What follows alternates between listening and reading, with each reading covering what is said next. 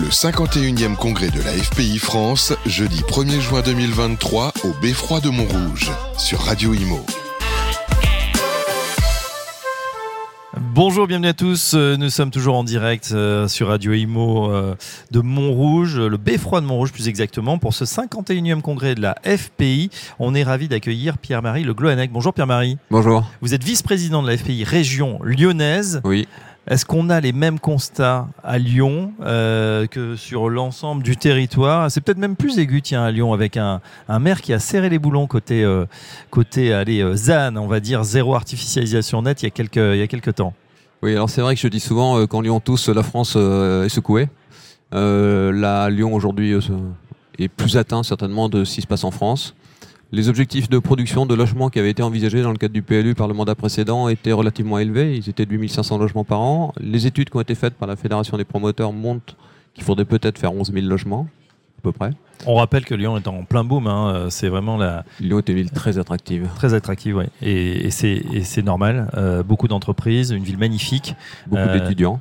Et des étudiants. C'est vrai que non, non, c'est vrai. euh, on- on- pour ceux qui connaissent pas encore, c'est vrai que Lyon, c'est une ville formidable. Donc, 11 000, vous disiez qu'il faudrait 8 500 actés dans le PLU. Combien on est aujourd'hui? Aujourd'hui, alors la promotion envisage de réaliser euh, moins de 3000 logements neufs euh, cette année. Moins de moitié Oui, euh, de ce qui est Moins prévu. de la moitié. Nous savons aussi que la programmation en logements sociaux hors résidence euh, va tourner à 1700 lots. Donc vous voyez qu'on sera à la moitié d'une production normale, 4500 lots tout compris, y compris les bailleurs sociaux. Oui. Donc c'est largement insuffisant et ça ne permet surtout pas d'accueillir la seule évolution naturelle de la- du sol de- migratoire de l'agglomération lyonnaise euh, qui est liée à la décohabitation essentiellement. Effectivement, cette décohabitation, euh, bah, des, des logements euh, voilà, plus petits, des familles recomposées, et puis euh, Oui.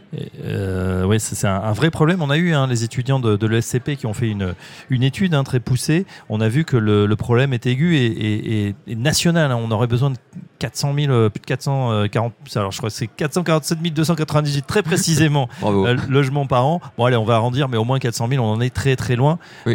Est-ce que vous pensez que voilà, tout le monde a, sonné a tiré la sonnette d'alarme. Est-ce qu'on va enfin être entendu? Est-ce que le gouvernement On aimerait. Hein.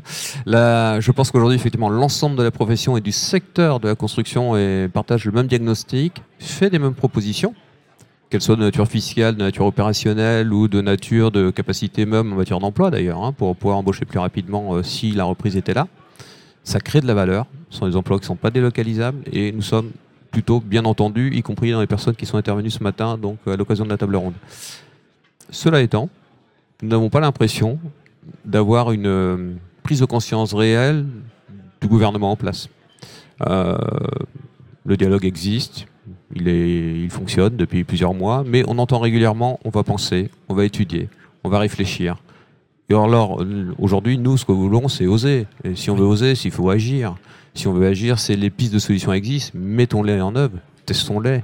Prenons des dispositifs d'urgence si c'est nécessaire, de telle manière à revenir sur quelque chose qui permettrait de restabiliser la situation. Nous ne sommes pas convaincus, en tout cas en sortant de cette première table ronde. Je ne vais pas m'avancer pour le président de la Fédération nationale, mais nous ne sommes pas actuellement convaincus que euh, nous aurons de vraies pistes de solutions dès lundi. D'accord. Euh, pas de piste de solution. On dit surtout du côté de Bercy, hein, euh, le nerf de la guerre, l'argent, on n'en a plus, les caisses sont vides.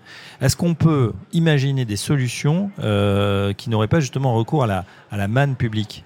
Alors, nous avons la chance d'être à Montrouge. Le maire est bâtisseur, il parle de densité heureuse, et à aucun moment je l'ai entendu dire qu'il allait chercher de l'argent autrement que pour financer ses équipements publics vers d'autres départements ou, ou autres étages, on va dire, administratifs qui existent sur notre beau territoire.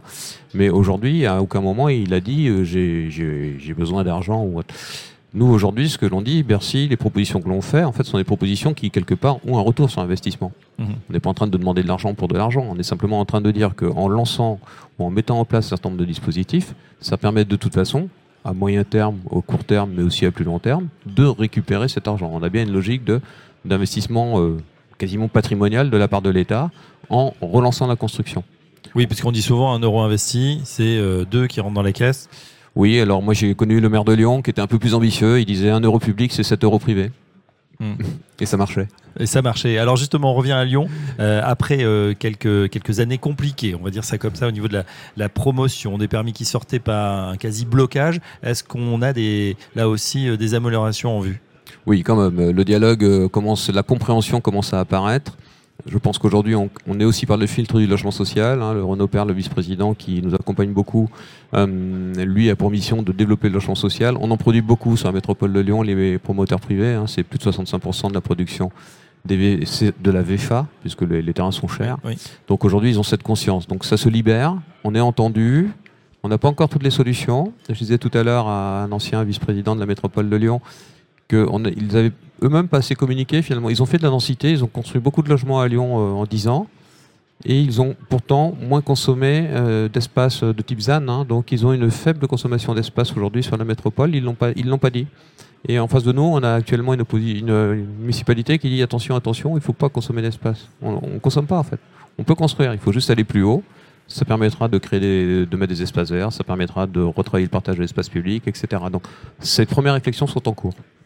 Voilà, construire euh, la ville sur la ville, voici l'enjeu. Euh, et puis euh, les réponses sont multiples. Cet après-midi, ça continue bien évidemment ici à la FPI avec d'autres plénières. On parle on parle solution aujourd'hui. Hein, le, maître mot, c'est oser. Il faut oser être aussi imaginatif dans ces solutions, Pierre-Marie. Oui, oui. Nous, j'ai entendu tout à l'heure le maire Ressamen, hein, qui était président de la commission, qui disait qu'il fallait oser, il fallait être audacieux. Et aujourd'hui, je crois que nous devons être force de proposition. Nous sommes tous des entrepreneurs hein, à la Fédération des promoteurs. On a l'habitude des difficultés. Celle-ci est très très lourde, elle est très compliquée. Mais euh, je pense qu'on trouvera les solutions. En tout cas, on les propose, on les promeut, on pousse nos projets, on pousse nos idées, on pousse les solutions. Et je pense qu'à un moment donné, le, débat citoyen qui est en place, on sera certainement un des acteurs du débat citoyen là, dans les prochaines, les prochaines années. Oui, c'est vrai que pessimiste et chef d'entreprise, ça rime pas ensemble. Hein. Non, jamais. Il faut garder le cap. Un grand merci, Pierre-Marie Pierre-Marie Le Goulanec. Je rappelle que vous êtes vice-président de la FPI Région Lyonnaise. À très bientôt sur Radio Imo. Au revoir, à bientôt.